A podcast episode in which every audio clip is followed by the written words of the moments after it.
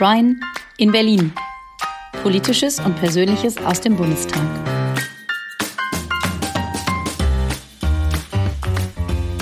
Folge 8. Wie wohnt es sich in Singapur?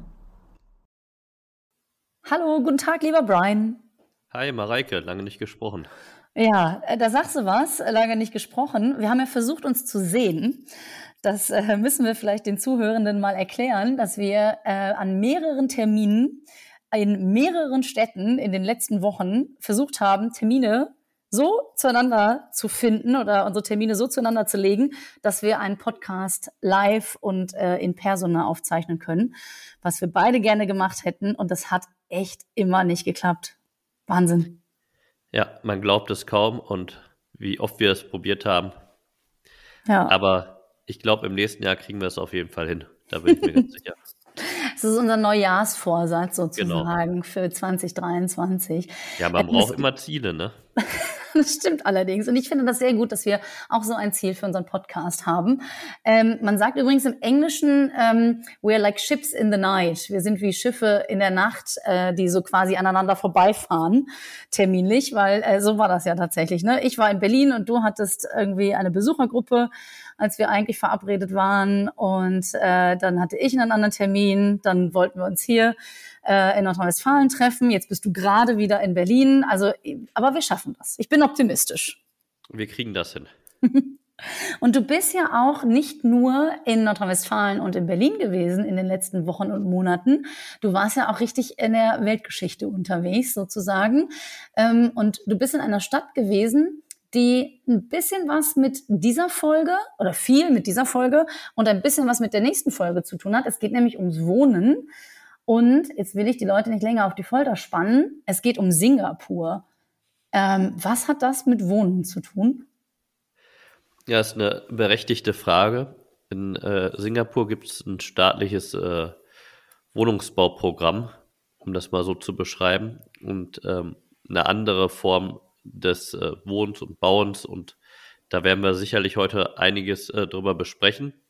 Und äh, der Ausschuss hat halt ähm, eine Delegationsreise organisiert, wo einige Mitglieder des Ausschusses dann da waren, unter anderem dann auch ich, mhm. um sich dann halt vor Ort anzuschauen, wie machen die das, äh, sich aber auch mal vor Ort genau das anzugucken, wie die das machen und wie die wohnen und auch einfach einen Austausch äh, mit der dortigen Politik zu finden, wo es vielleicht auch Dinge gibt, die wir mitnehmen können, von denen wir lernen können, aber auch genauso Dinge, von denen Singapur noch lernen kann, äh, eben dort einzubringen. Und das war ein spannender Austausch und ähm, ja, das ja.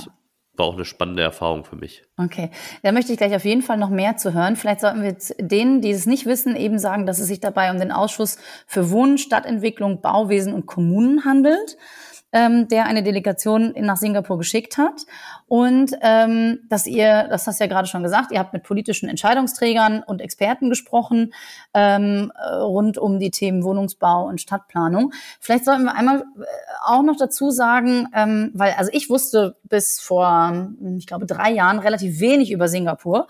Und für die Leute, die es gar nicht wissen, sagen wir vielleicht einmal ganz kurz, dass das ein Insel- und Stadtstaat ist, südlich von äh, Malaysia und ein tatsächlich globales Finanzzentrum mit tropischem Klima und einer multikulturellen Bevölkerung, was ja schon viele Facetten des Wohnthemas eigentlich direkt mitbringt. Also da geht es um Geld, es geht ums Wetter und es geht um eine sehr äh, bunt gemischte Bevölkerungsstruktur.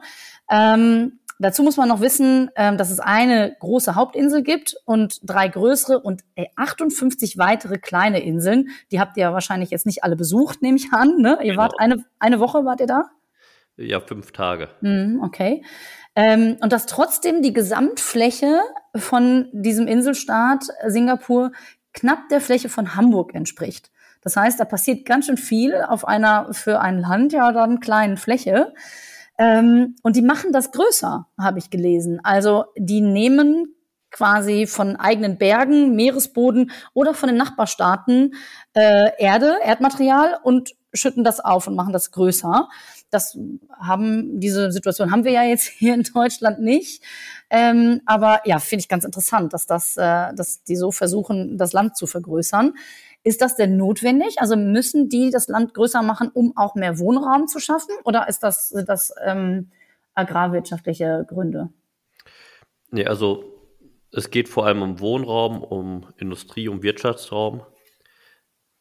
Man muss halt einfach dazu sagen, es ist halt, ähm, du hast es an den Größenverhältnissen schon deutlich gemacht. Singapur ist ja auch deutlich einwohnerstärker als äh, Hamburg zum Beispiel ähm, und hat halt sehr knappen Raum. Und die müssen halt genau überlegen, wie die ihren Raum planen. Ähm, aber sie sind nicht in der Lage, sich selbst zu ernähren ähm, also aus äh, landwirtschaftlicher Produktion, sind da sehr abhängig vom Import. Genauso wie das Thema Frischwasser zum Beispiel, äh, sind sie sehr abhängig von Malaysia, ähm, haben aber da jetzt versucht, äh, ihre äh, Abhängigkeit äh, zu reduzieren und immer mehr Frischwasserreservoirs angelegt.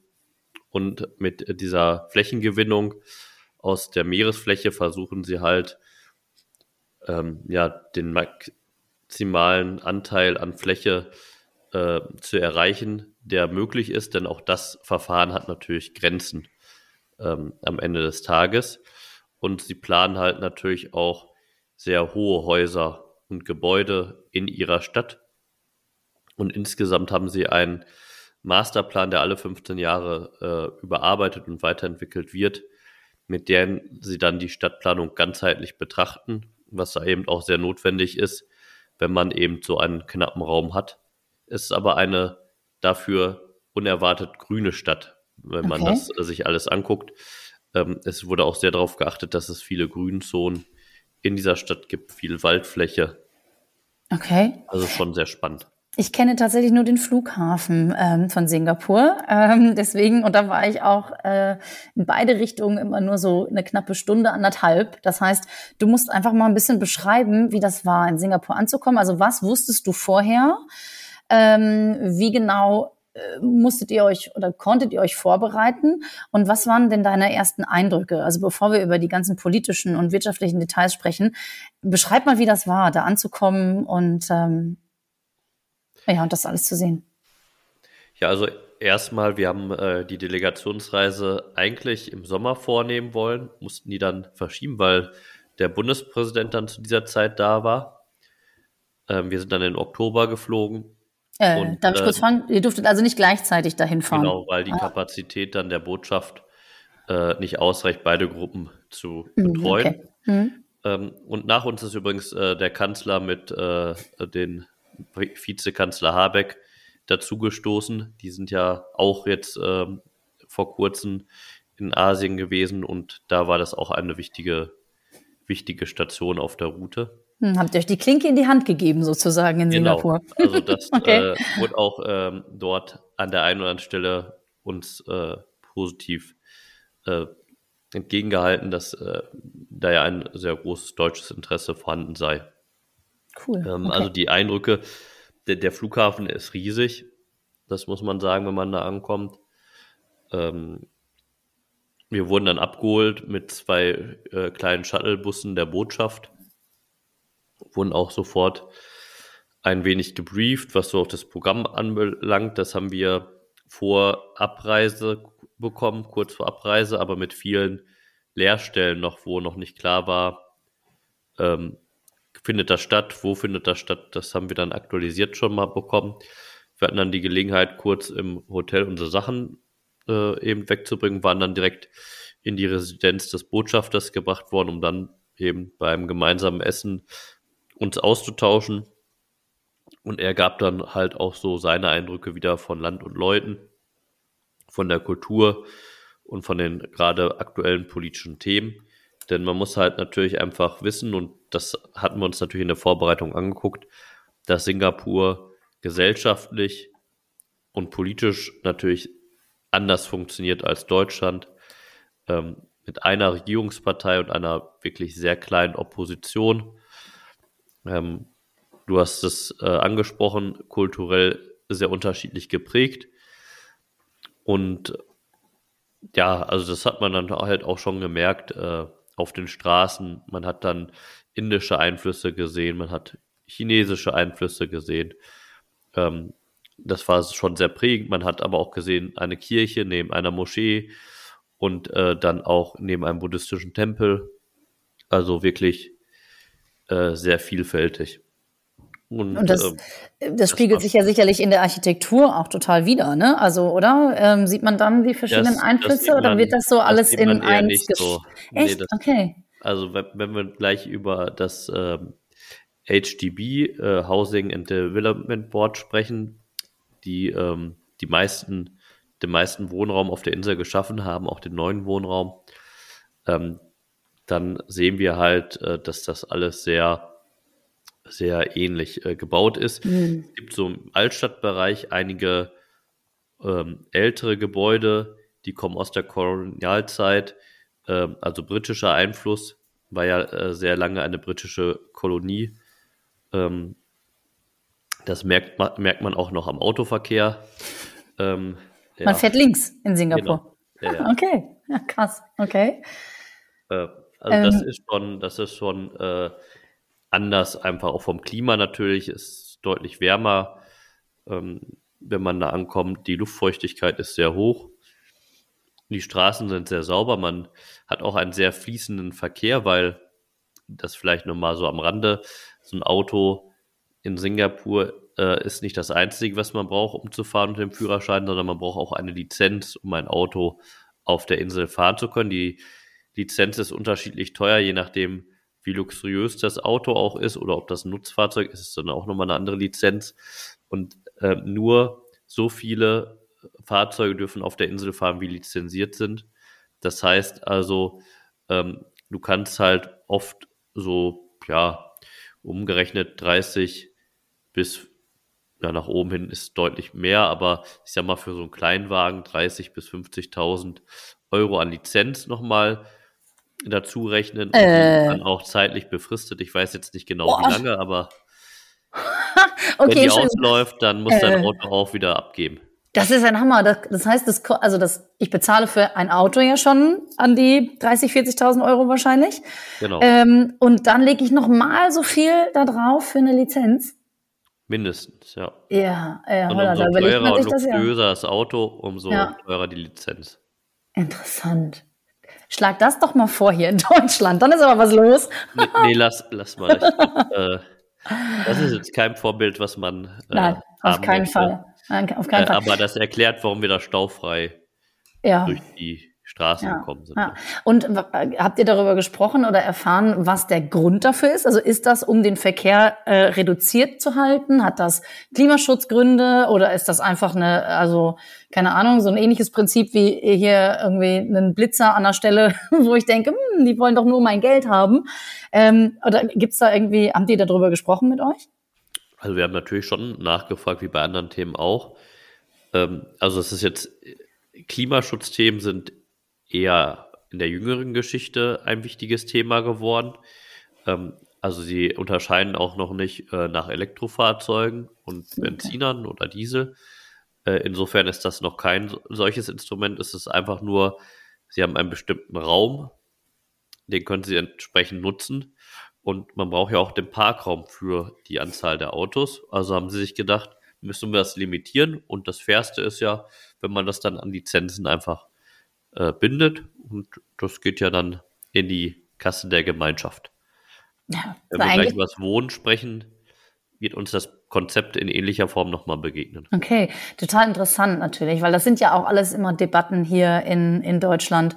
Also was macht man mit, ähm, mit dem Parkraum, den man benötigt, ähm, und kann man das durch Carsharing. Wir haben ja in einer der anderen Folgen da schon mal lange drüber gesprochen, als wir mit einem Fahrradexperten äh, im Gespräch waren.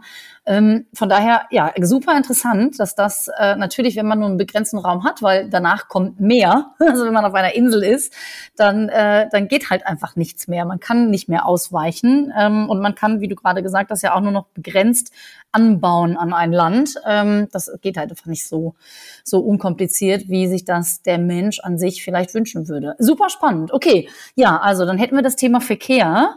Ähm, und Kulturen und Religionen hast du gerade schon angesprochen. Äh, und du hast gerade gesagt, ihr habt direkt beim Botschafter gegessen. Was gab's denn zu essen? Ist ja jetzt schon ein paar Tage her. Ich glaube, es war irgendwas Europäisches. Also es war Okay. jetzt nicht irgendwie landestypisch. Hm. Also es war halt einfach nur, wir kamen direkt äh, aus dem Flieger quasi an Hm. und dann war es halt, um uns das Briefing zu geben, hat man das dann halt in der Atmosphäre, Okay. dass man halt gemeinsam gegessen hat, Okay. ähm, das Landesbriefing bekommen und genau danach ging es dann auch wieder ins Hotel. Man war eigentlich nicht dran gewöhnt zu schlafen, aber sollte dann schlafen gehen, weil es ja am nächsten Morgen früh wieder losging. Hm. Da haben wir das Parlament äh, am nächsten Tag besucht und den Parlamentspräsidenten getroffen und ja, die ähm, Vertreter der Regierungsfraktion auch, weil nach deren Auskunft die Vertreter der Opposition keine Zeit hatten. Wir haben ein bisschen übers, ähm, ja, auch über die Arbeitsweise des Parlaments gelernt. Und Okay. die sind so, sitzen so ein bisschen wie in Großbritannien. Äh, ah, also so ja, ähm, außen britisch. hm, rechts und links und dann äh, quasi Nur, so dass die, halt ja. äh, für die Opposition nicht so viele Plätze brauchen. Okay, das heißt, es gibt auch gar nicht so viele Plätze. Da sind dann auf der einen Seite weniger Sitze als auf der anderen. Nee, nee, nee, das ist einfach nur. Nur leer dann. Ja, Okay, interessant. Okay. Wahrscheinlich hängt das aber auch mit der, mit der, ähm, mit der Kolonialzeit zusammen. Dann sind das sicherlich Genau. auch britische Einflüsse gewesen, die Bis- da so ne. ne? hm. bis, äh, ich weiß nicht mehr äh, das Datum aus dem Kopf genau, aber sie hatten ähm, auf jeden Fall noch eine ganze Zeit auch diese Perücken getragen, Mhm. die, die man ja so aus der Zeit da kennt. Mhm. Äh, das haben sie erst vor kürzerem abgeschafft. Also okay. ist noch nicht ganz so lange her, aber ist sicherlich schon eine, eine Zeit. Ja, ja okay. Jetzt ans Datum erinnere ich mich nicht, aber wir haben so ein bisschen was über deren parlamentarische Geschichte erfahren. Wir haben auch so ein bisschen was über, also wir waren ein bisschen überrascht, denn die meisten Abgeordneten, die, mit denen wir gesprochen haben, die haben daneben noch einen Beruf, ähm, den sie trotz äh, ähm, 100 30.000 Euro war es, glaube ich, umgerechnet, was die bekommen an ähm, Entschädigung. Ähm, und der, der Premierminister, das war, glaube ich, so 4,3 Millionen Euro. Also es sind schon andere ah, Summen als die, okay. die wir hier in Deutschland kennen. Vielleicht okay. nochmal. Kann man aber okay. alles in Ruhe sich angucken. Ja. Das, äh, Finde wir ich aber trotzdem, also das äh, wissen natürlich jetzt die äh, Zuhörenden nicht. Ich habe, als du das gerade gesagt hast, dass die noch einen anderen Job haben, einen Dayjob sozusagen, habe ich sehr große Augen gemacht, ähm, weil ich das total krass finde, dass die überhaupt Zeit haben. Also jetzt weiß ich ja, wie viel du zu tun hast und wie viel all deine KollegInnen im Bundestag zu tun haben und eure Teams. Ähm, also, wenn ich mir jetzt vorstelle, du müsstest noch einen Nebenjob machen, wie, wie soll denn das gehen? Und als was vor allem? Also, was sind die dann? Zahnärzte oder Ingenieure oder was, was es war unterschiedlich. Also war, glaube ich, ein Anwalt war dabei, auf jeden Fall. Hm, okay. Geschäftsmann. Hm. Ähm, Ach, schwierig. Also, war äh, auch mit unseren, ähm, ja, ich sag mal, Vorstellungen irgendwie, es war halt anders, ne? Ich glaube, Mhm. die haben auch weniger Sitzungstage als wir. Hm. Äh, das Parlament hat natürlich auch irgendwo andere Kompetenzen, muss man natürlich auch dazu sagen. Aber es war halt, ja, auch da halt nicht so vergleichbar. Hm. Ja, gut, es ist halt auch ein kleineres Land, ne? Also wenn man äh, sich anschaut, wie viele Menschen in Deutschland regiert werden müssen, das ist ja dann schon mal eine, eine andere Hausnummer. Das ist ja auch klar, sicherlich. Und ähm, unsere Demokratie ist ja dann auch eine einfach eine andere, eine andere Arbeitsform, die ihr ja, die ihr da einhalten müsst und wollt, ne? Ja, also mh, super spannend. Ähm, ich glaube, ich fahre doch noch mal irgendwann richtig hin nach Singapur, nicht nur als äh, Stopover. Das klingt alles sehr Aber spannend. zu viel, zu viele Tage will ich trotzdem nicht einplanen. Okay, interessant. Hm. Also weil man schnell durch ist Kann, quasi. Man kann schnell alles sehen Hm. und ich glaube, dann äh, wird einem irgendwann langweilig. Hm. Okay. Okay. Gibt's Strände? Also ich habe keine gesehen. okay, also ich frage deswegen, weil ich, wie du ja weißt, äh, bin ich ja häufig in Irland und da ist Strandurlaub ja immer mit äh, mit Neoprenanzug äh, und irgendwie einem dicken Fließpulli und so verbunden. Und ähm, also hin und wieder denke ich so, ach, so ein Strandurlaub, so wo man sich nicht so dick anziehen muss, das wäre doch vielleicht auch mal ganz schön. Aber gut, ja, ich äh, werde auf jeden Fall noch mal weiter recherchieren, was die äh, Urlaubsmöglichkeiten äh, in Singapur angeht. Aber ähm, wenn ich da jetzt hinziehen wollen würde, was für eine Wohnsituation würde ich denn da vorfinden? Und was ist das Besondere an deren, also äh, ihr seid ja da hingefahren, um euch anzuschauen, äh, wie die mit Wohnraumknappheit und äh, hohen Wohnkostenbelastungen umgehen, weil es ist ja eine teure Metropole. Also ja, erzähl Fall. mal, wie, was finde ich dann davor? Kann ich mir das Wohnen also, da leisten?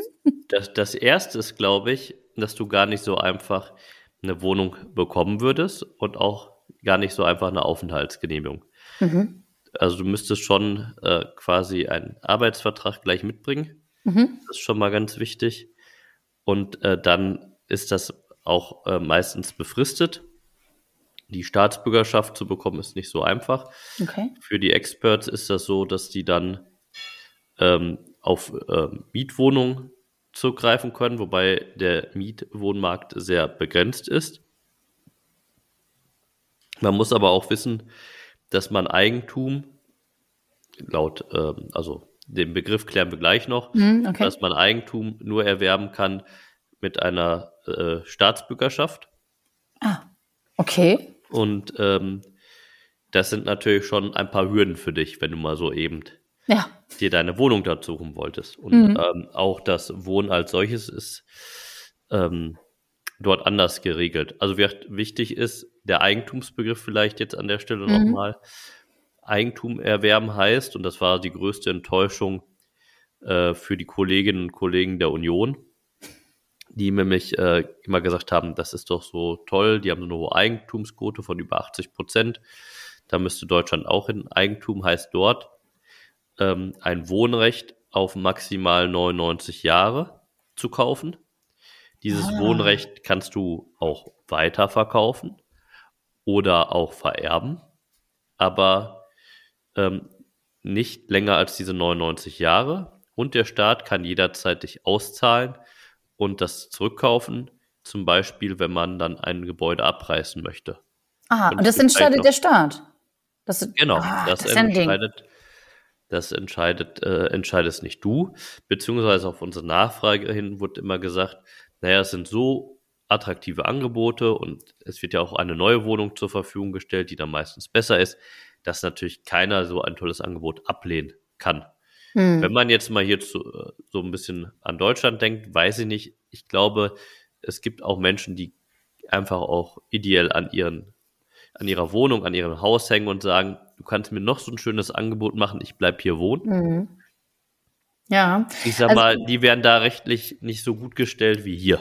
Ja, ich glaube, das ist, das ist auf jeden Fall so in Deutschland, dass die Leute ja, äh, wenn man ein Haus kauft, dann ist das ja hier wirklich so ein, das ist das Familienzuhause und das ist so wichtig, das möchte man später seinen Kindern und Enkelkindern weitergeben und so. Und das, also da hängt ja total, oft total viel dran. Ähm, man kauft ja nicht ein Haus, äh, in, diesem Jahr und in fünf Jahren verkauft man das wieder, weil man, weil es einem nicht so viel bedeutet. Das ist ja nicht die generelle Herangehensweise. Ähm, und ich habe es in, in, in Irland erlebt, dass da eine ganze Häuserreihe eigentlich ähm, von Häusern, die so aus den 50er Jahren, 1950er Jahren sind, die sollten abgerissen werden und da sollte ein riesiger, moderner, neuer Wohnblock hin. Und äh, es haben alle, also diese Häuserreihe standen 20 Häuser oder stehen 20 Häuser und 19 BesitzerInnen haben gesagt, ja, wir verkaufen, weil wir kriegen ja in dem neuen Wohnblock eine schicke neue Wohnung. Und eine Frau hat gesagt, mm -mm, ich mache das nicht. Und dann war das leider hinfällig. Und äh, das würde in Singapur nicht passieren. Da hätten die dann gesagt, so, nee, danke, wir nehmen jetzt diese Häuser, ähm, hier ist die Kohle und ihr müsst umziehen. Genau, so ja. ist es letztendlich. Und Krass. nach 99 Jahren ist eh Schluss. Also es auf Generationen hinweg weiter zu vererben, ähm, ist, ist da so auch nicht vorgesehen. Also du hast, ähm, das ist eher wie so ein Erbpachtmodell. Mhm, okay. Ohne Aber, Garantie auf Verlängerung. Mhm. Und ähm, was auch nochmal wichtig ist, du kannst nur eine Wohnung besitzen, äh, äh, kaufen. Und Ah. äh, es gibt ein paar äh, Kriterien, die du erfüllen musst. Du Okay. kannst äh, nicht sofort mit Volljährigkeit eine eigene Wohnung kaufen als Single, Mhm. sondern du musst schon verheiratet sein. Verheiratet halt Mann und Frau als äh, Familienförderung. Wenn du als Single ähm, eine, eine Wohnung kaufen möchtest, dann geht das erst mit Anfang 30. Hm. Solange Okay. wohnst du dann bei deinen Eltern. Okay, das ist ja faszinierend. Hm. Okay, und das fanden die äh, CDU-Kollegen nicht so gut? Naja, sie störten sich vor allem äh, daran, dass der Eigentumsbegriff ein anderer ist. Hm, okay, ist, Das, ja. aber das, lassen wir mal so stehen. genau. Ähm. äh, aber es ist halt, äh, es ist halt schon allein deswegen nicht einfach zu vergleichen. Und man Hm. muss wissen, also was beeindruckend ist, sie haben 1,2 Millionen Wohnungen äh, gebaut mit diesem HDB und das auch äh, sicherlich ähm, nicht schlecht. Also diese Leistung will ich äh, in keiner Weise damit äh, sch ähm, schlecht machen, sondern das kann man schon ähm, auch bewundern. Man muss aber auch wissen, dass äh, dem Staat 90 Prozent der Flächen des eigenen Landes gehören. Hm. Auch das ist ja nicht mit Deutschland vergleichbar. Hm, ja, stimmt. Die haben ja. nach der Ko äh, äh, Zeit äh, als Kolonie, nach ihrer Unabhängigkeit, unheimlich viel in die Flächen investiert, um die zurückzukaufen, die nicht in staatlicher Hand waren und haben so das geschafft, dass sie so viele Flächen haben. Hm, okay. Also das Ähm. ist sicherlich äh, nochmal ein wesentlicher Unterschied. Hm. Ähm, und also was passiert denn nach diesen 99 Jahren? Also wenn ich jetzt eine bestimmte Summe für das Haus oder die Wohnung, also eine Wohnung ja vorwiegend, äh, ausgegeben habe und die 99 Jahre sind rum, also vermutlich haben meine Kinder oder Enkelkinder dann in der Wohnung gewohnt ähm, und dann sind die 99 Jahre zu Ende, dann fällt dieses, diese Immobilie automatisch zurück an den Staat. Genau. Okay. Die fällt zurück, ähm, wenn das Haus da noch steht. Denn der Nachhaltigkeitsgedanke in Singapur, um das vielleicht nochmal zu beleuchten, Mhm. sieht eher vor, dass man nach spätestens 50 Jahren ein Haus abreißt und neu baut. Weil dann Hm. ist es veraltet. Okay, was haben die Kollegen vom Bündnis 90, die Grünen, denn dazu gesagt? Das fanden die doch bestimmt auch interessant, oder? Oder ich meine, Entschuldigung, wie viele waren denn da mit Einer. Das war der Einer. So. Ach so, ja, genau, okay. Mhm. Ähm, genau. Also die ist vielleicht nochmal so zum Hintergrund. Die größ beiden größeren Fraktionen haben jeweils zwei Vertreter, Mhm. die kleinen jeweils einen. Okay, alles klar. Also ich sag mal, auch da war klar, ist wie mit dem Eigentumsbegriff, der Nachhaltigkeitsgedanke wird anders verstanden.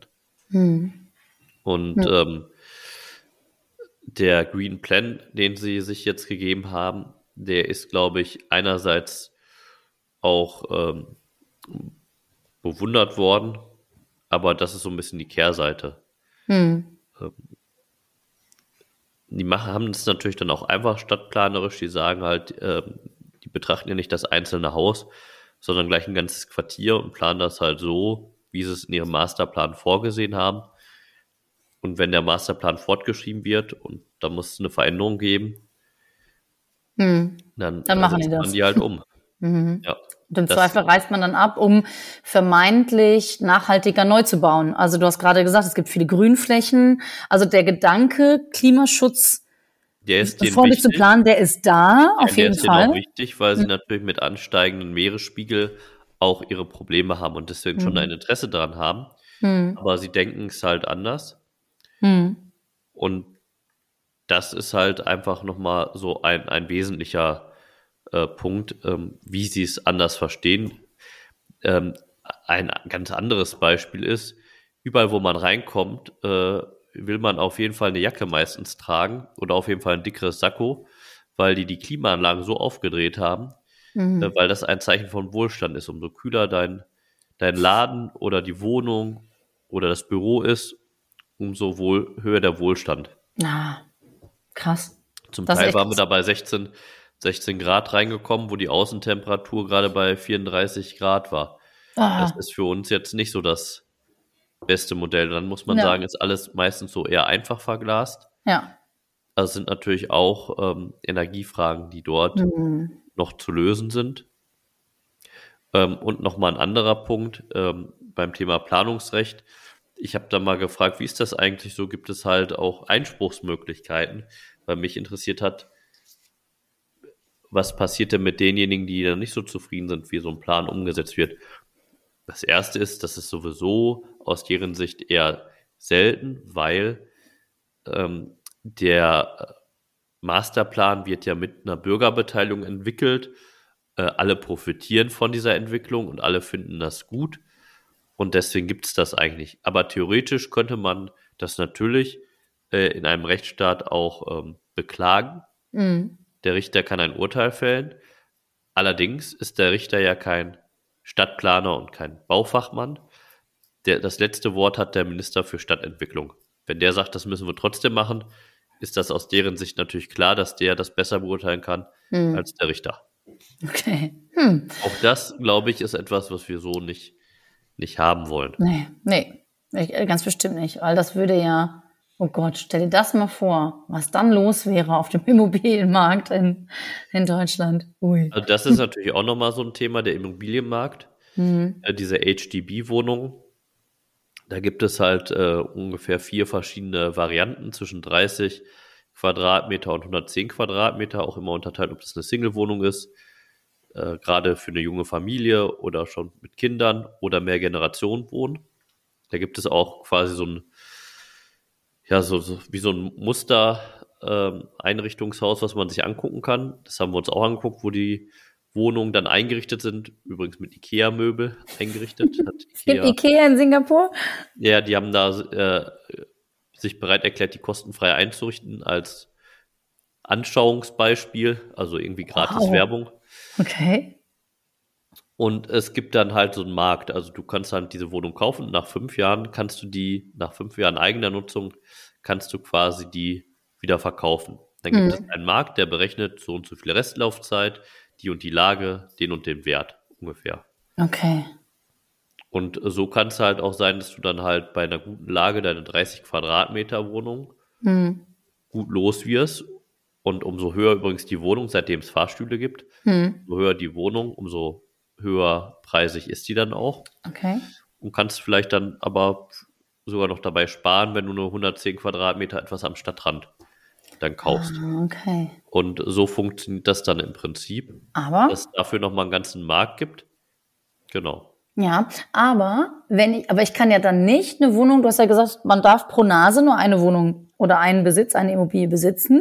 Das heißt, ich kann nicht hingehen und sagen, ich kaufe jetzt eine 30 Quadratmeter Wohnung, ähm, wohne da in meiner jungen Ehe die ersten Jahre und wenn wir dann planen, Kinder zu haben, vermiete ich die und kaufe mir eine andere. Oder müsste, könnte das die Partnerin oder der Partner dann machen? Das geht auch oder darf man als Paar dann nur eine Wohnung kaufen? Nee, jeder. Also, Jeder. Okay, ja, dann, dann würde das ja es gehen. gibt auch irgendwie Möglichkeiten, wie man für äh, auch, auch schon auf den Namen seiner Kinder eine Wohnung kaufen kann, obwohl die ja äh, eigentlich unter den Bedingungen, die ich ja beschrieben habe, erst eine Wohnung kaufen konnten. Hm. Also da waren die ein bisschen ungenau, je nachdem, wen man da auch gefragt hat. und Okay. ein bisschen unterschiedliche Antworten bekommen. Ähm, interessant war aber halt letztendlich auch nochmal die Finanzierung. Also Mhm. sie zahlen insgesamt in ein, äh, in ein System ein, äh, wo quasi Gesundheitsvorsorge ähm, ähm, gedacht wird, wo aber auch Altersvorsorge gedacht wird. Und ein Teil davon, der Altersvorsorge, können sie verwenden, um die Wohnung abzubezahlen. Okay. Also Völlig. das ist halt in sich auch gedacht, was man auch wieder nicht so einfach übertragen kann, äh, weil also dieses ganze System funktioniert in sich, Mhm. ist auch sehr interessant. Man muss aber eben auch immer die Folgen davon kennen und die Voraussetzungen. Also, wie gesagt, dass ein im Land die größten Teile der Grundstücke selbst gehören, dass man ein ähnliches Raumangebot hat und dass man Wohnungen halt äh, nur für diese 99 Jahre eben besitzt, das danach wieder zurückfällt. Das ist genauso wichtig wie halt eben diese Art, ähm, des Vorsorgesystems, wie die das ganzheitlich denken. Ähm, aber du bezahlst zum Beispiel auch aus dem Gesundheitsteil von deinem Vorsorgesystem äh, die Arztrechnung. Ah. Und wenn der aufgebraucht ist, hast du auch Probleme. Also hm. da, da sind Dinge dabei, diese Elemente, wo du sagst auf den ersten Blick, ach, das ist ja spannend. Und umso näher du hinguckst, denkst du dir hm. so, aber was ist, wenn es mir wirklich richtig schlecht geht oder ich viel hm. Pech habe oder hm. oder eine, lang, genau, ja, ja, eine langwierige Krankheit, Krankheit. genau. Hm. Ähm, also all das muss man sagen, lohnt es sich nochmal sehr genau hinzuschauen. Mhm. Das haben wir ja. halt auch gemacht. Das, das, das ist eigentlich ein super Stichwort, weil jetzt seid ihr als Delegation dahin gefahren, habt euch das angeschaut zusammen ähm, und, und nehmt all diese Informationen wieder mit zurück. Und was macht ihr jetzt oder was habt ihr damit hier zu Hause gemacht. Also ähm, dann gibt es einen, es gibt einen Reisebericht sozusagen. Also ihr schreibt alle auf, was ihr erfahren habt und wird das dann im Ausschuss weiter diskutiert und wird dann quasi rausgesucht, was könnte interessant sein, was können wir für Deutschland adaptieren oder ist das nur eine eine Inspiration und man nimmt das so quasi einfach mit für den Hinterkopf. Was was passiert damit mit diesen Informationen? Also genau, das ist natürlich immer nochmal politisch immer unterschiedlich gewertet. Also wir haben von unserem Ausschusssekretariat, von der Bundestagsverwaltung auch eine Begleitung dabei gehabt, ähm, die quasi das so objektiv wie möglich festhält, was wir erlebt haben in diesem Reisebericht, den wir auch im Ausschuss diskutieren und besprechen. Mhm. Und wo wir jetzt nochmal einfach einzelne Elemente uns äh, anschauen können, wie zum Beispiel den ganzheitlichen Planungsansatz, die Quartiere, darüber haben wir noch gar nicht gesprochen, werden mhm. wirklich zentral geplant mit einem gemeinsamen Aufenthaltsplatz in der Mitte und Einkaufsmöglichkeiten drumherum, auch äh, religiöse äh, Einrichtungen mhm. ähm, gleich mitgedacht dort und dann eben auch immer weiter äh, drumherum Schule, äh, Wohngebäude und so weiter. Ähm, dann ist das öffentliche Verkehrssystem direkt mitgeplant mit U-Bahn-Anschluss, Bushaltestellen und das Zusammenspiel aus Mobilität, Wohnen, Einkaufs- und Versorgungsmöglichkeiten, das kann man sicherlich nochmal ganzheitlicher denken. Mhm. Und da kann man durchaus äh, was von den äh, Planungsmöglichkeiten, äh, die, die dort einfach also auch wirklich, da sind die unheimlich stolz drauf, auch mhm. auf äh, ihre Art und Weise de, der Planung, haben ein eigenes Museum für Stadtplanung zum Beispiel. Da kann man sicherlich schon was und auch den größten Teil von mitnehmen. Ähm, man muss halt nur schauen, wie man das von einem Stadtstaat in einen föderalen Staat übertragen bekommt, weil wir ja doch durchaus unterschiedliche Zuständigkeiten haben. Aber das ist schon sicherlich interessant vom, vom Vorgehen. Da guckt man jetzt genau, hin, was sind halt Elemente, die, die wir uns nochmal vornehmen können. Auch das Thema Erbpacht können wir vor diesem Hintergrund sicherlich nochmal mhm. diskutieren. Neue Wohngemeinnützigkeit ist ein Thema, was uns vor allem im nächsten Jahr sehr stark beschäftigen wird. Also wie wir quasi mehr Menschen dabei unterstützen können, eigenen Wohnraum eben äh, zu schaffen, mhm. darin zu investieren. Das sind so alles äh, Ansätze. Aber wichtig ist, glaube ich, dass man nicht den Fehler macht, eins zu eins Dinge mhm. kopieren zu wollen, weil das stellt man sehr schnell fest, funktioniert einfach nicht. Mhm. Ja, ja, das ist, äh, aber genauso für sowas ist es ja gerade gut, ähm, die anderen Länder oder andere äh, Strukturen und, äh, und Planungsprogramme kennenzulernen, weil und äh, äh, weil es nur so geht. Das kannst du nicht äh, auf dem Papier oder im Internet allein recherchieren. Dazu musst du das gesehen und quasi erlebt haben, um so ein bisschen einen Einblick zu bekommen und auch mit den Leuten vor Ort gesprochen haben. Ähm, wie oft macht ihr so eine Reise oder wie oft wird eine Delegation für diesen Ausschuss speziell ähm, in andere Länder geschickt? Also es gibt, ähm, gibt da Unterschiede, aber bei uns im Ausschuss sind es ungefähr zwei Delegationsreisen im, im Jahr. Die andere ging ähm, in die Niederlande, also war mhm. deutlich näher dran. Mhm. Da war dann äh, eine andere Kollegin dabei. Also es ist jetzt nicht so, dass ähm, dann immer ich so eine Delegationsreise begleite, sondern das kommt auch immer darauf an, was Hm. ist das, das Thema der Delegationsreise Hm. und ist man Äh. selber dafür zuständig. Wie viele Leute seid ihr denn in dem Ausschuss insgesamt? Das müsste ich jetzt ja einfach so beantworten können, aber wir sind Na, auf jeden Fall Entschuldigung. 10 von der, Mhm. von der SPD-Fraktion, 19. Also niemand erwartet, dass du die Leute immer durchzählst, ne? Also das ist bestimmt nicht deine, das ist jetzt nicht deine erste Aufgabe gewesen. Ich habe gedacht, du sagst jetzt, äh, das sind nur 25 oder sowas. Nein, äh, dann hättest du das ja sind schnell, dann hättest du 30. schnell gewusst. Ja, okay, ja, guck mal, okay.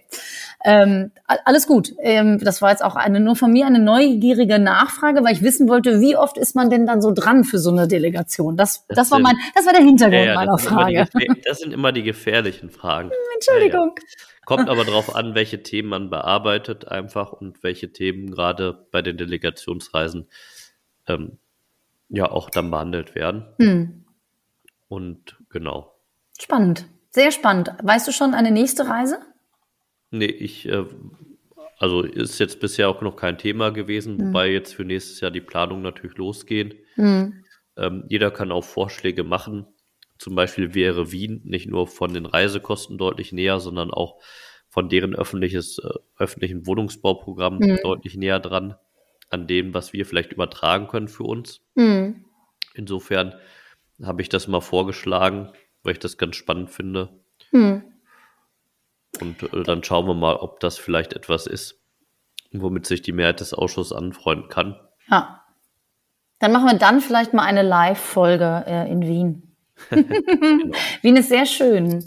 Also da käme ich unauffällig mit. Das ist ein kleiner Scherz. Äh, Liebe Ja, ja. Zuhörende, ich, ich äh, äh, steige nicht einfach unauffällig in den Koffer. Das passiert nicht.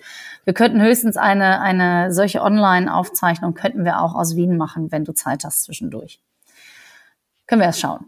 Also Ja, es gibt auf also- jeden Fall viel zu berichten im nächsten Sing Jahr zum Thema. Singapur wolltest du nicht wegen der Zeitverschiebung, ne? Ich wollte das nicht. plus- Hey, plus ich stehe. Lieber Brian, ich stehe auch nachts für diesen Podcast auf, wenn du das möchtest. Kein Problem. Das wollte ich hören. Sehr gut. Vielen Dank, lieber Brian. Wie spannend. Ähm, wir werden in der nächsten Folge noch mehr über das Thema Wohnen sprechen, aber über das Thema Wohnen in Deutschland äh, sehr viel konkreter. Und ich freue mich drauf und bedanke mich sehr herzlich für dieses tolle, spannende Gespräch. Ja, ich danke dir auch. Und einen Punkt, den ich gerade vergessen habe, mache ich jetzt nur ganz kurz. es gibt natürlich auch Dinge, da ist man überrascht, da haben die gesagt, würden die gern von uns lernen. Da ging es ums digitale Planen und Bauen.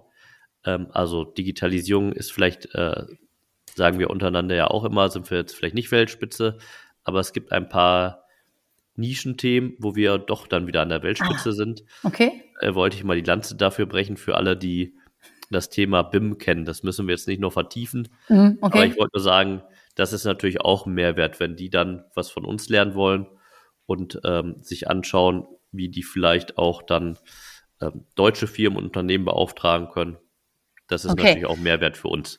Also, wenn du, wenn du so ein Thema noch hinten dran hängst, ne, als Cliffhanger, finde ich, müssen wir damit in der nächsten Folge einsteigen, damit alle dranbleiben und beim nächsten Mal wieder einschalten und zuhören. Können Vielen Dank. machen. Alles Brian, es war sehr schön mit dir. Bis dahin. Ja, auch bis dann. Ciao. Tschüss. Vielen Dank fürs Zuhören. Bis zum nächsten Mal. Das war eine Folge des Podcasts Brian in Berlin.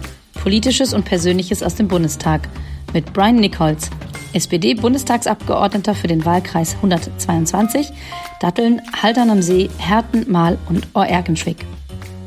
Redaktion, Schnitt und Technik Mareike Gräpe.